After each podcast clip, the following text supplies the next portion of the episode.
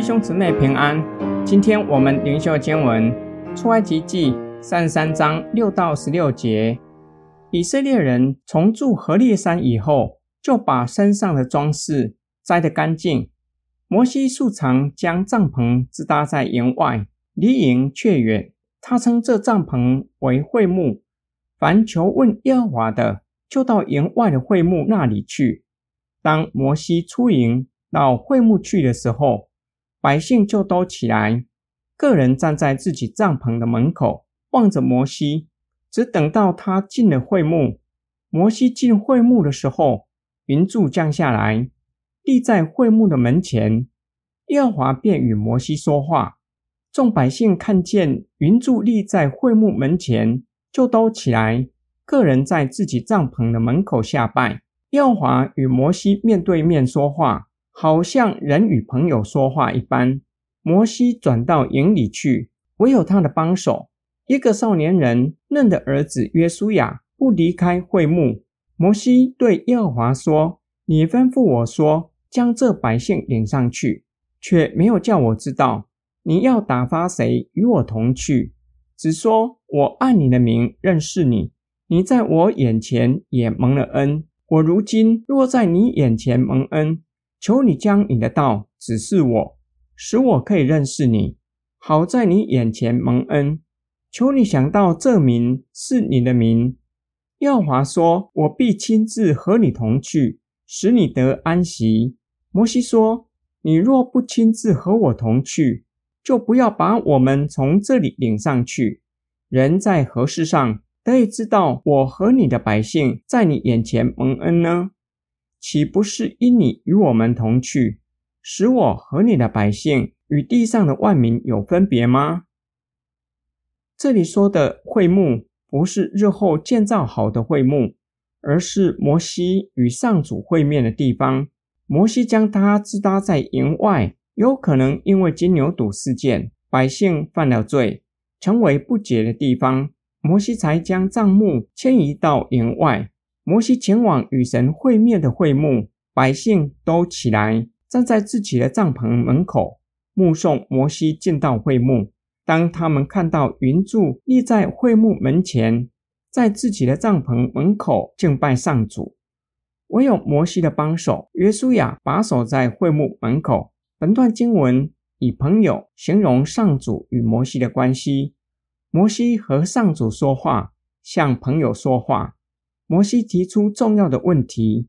摩西告诉上主，要他领百姓进应许之地，却没有让他知道要差遣谁与他同去，因为上主表明不再与摩西一同领百姓进应许之地。摩西紧接着用上主曾经说过的话向上主祈求。在摩西蒙召的时刻，上主曾表明摩西是神所拣选的，所喜悦的。使摩西在上主的面前蒙恩。摩西在这样的基础上祈求上主指示他道路，使他更认识上主，好在上主的面前蒙恩。祈求上主想到以色列民是神的子民。上主回答摩西，他必与摩西同去，使得摩西的内心得着安息。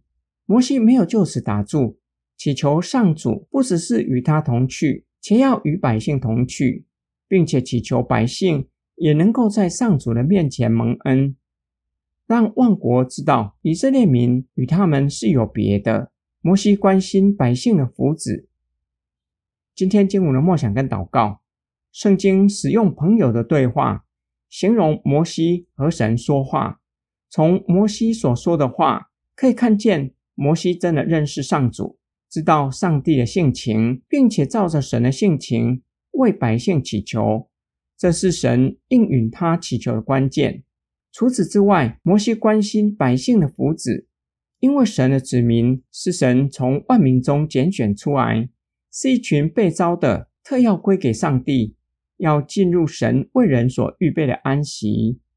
摩西的祈求让我们看见，身为领袖的摩西关心神子民的福祉。持续的为他们代求，直到上帝答应他要赦免百姓的罪，愿意与百姓同去。摩西的祈求叫我们深思，成圣不只是我们个人接力奔跑的目标，同时是群体一同奔跑的目标。换句话说，不是只关心自己将来可不可以进入神的国，并且要陪伴主念的肢体，与他们一同奔跑天路，一同进入神为我们预备的安息，一同进入荣耀。代祷是具体体现一同奔跑天路的方式。就像摩西为百姓代求，是百姓是否可以进入应许之地的关键。我们需要为教会的弟兄姐妹祷告，主日后的爱宴一起交通，一起祷告。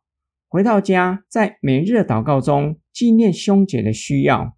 我们一起来祷告，亲爱的天父上帝，摩西是真正认识你的人，也是真正关心百姓福祉的领袖。